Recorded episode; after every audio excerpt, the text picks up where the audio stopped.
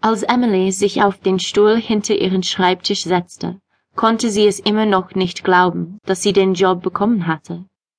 Sie hatte nicht erwartet, dass jemand eine 20 Jahre alte College-Studentin als persönliche Assistentin anstellen würde, besonders nicht jemand wie Donald oder Don, wie er es selbst bevorzugte genannt werden wollte.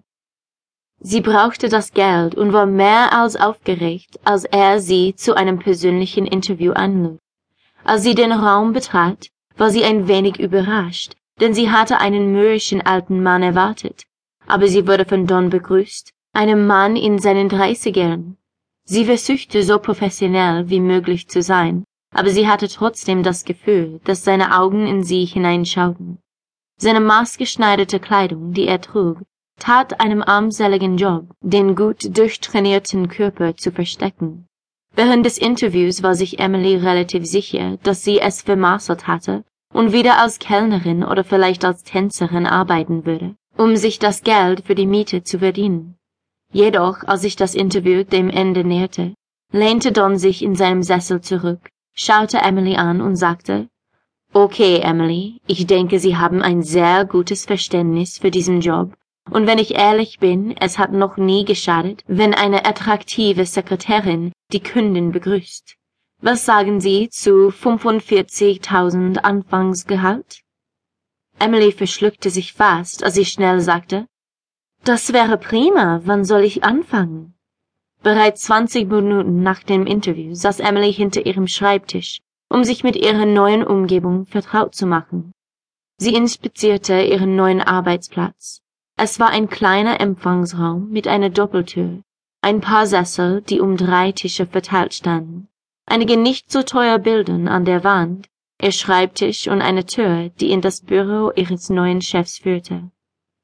Emily war überrascht, als die Doppeltür und die Tür zu ihrem Chef fast zur gleichen Zeit aufgingen. Sie zögerte unsicher darüber, wenn sie zuerst begrüßen und was sie sagen sollte. Dann forderte sie auf, sich hinzusetzen. Keine Sorge, es ist nur eine Freundin von mir. Wenn es Ihnen nichts ausmacht, sagen Sie bitte allen Aufrühren, dass ich für den Rest des Tages nicht zu sprechen und außer Haus bin. Emily sah von ihrem Chef zu der Person, die gerade durch die Tür gekommen war. Emily schaute mit halb geöffnetem Mund zu einer wunderschönen Frau, die gerade durch den Raum auf Don zulief. Don streckte seinen Arm aus und umarmte die Frau mit den Worten es ist so lange her, Jasmine, und führte sie in sein Büro und schloss die Tür. Emily setzte sich und brauchte eine Minute, um zu realisieren, dass ihr Chef gerade von ihr verlangt hatte, jeden anzulügen, der nach ihm fragen sollte, weil er sich mit dieser Jasmine in seinem Büro verschanzt hatte und wer weiß was tat. Nachdem sie ihre Verwirrung beiseite geschoben hatte, spürte sie etwas anderes. Sie war eifersüchtig. Sie hatte Don gerade erst kennengelernt, aber aus irgendeinem Grund wollte sie jetzt in diesem Büro hinter diesen Türen sein. Als sie an ihrem Schreibtisch saß, kriesten ihre Gedanken wie wild in ihrem Kopf. Warum wollte sie in seinem Büro sein?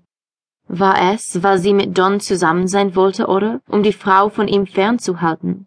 War es die Sehnsucht nach körperlicher Zuneigung?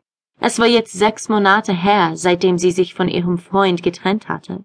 Sie war in der letzten Zeit so beschäftigt, dass sie noch keine Zeit gefunden hatte, um auszugehen oder einem ihrer ehemaligen Freunde anzurufen, um Sex zu haben.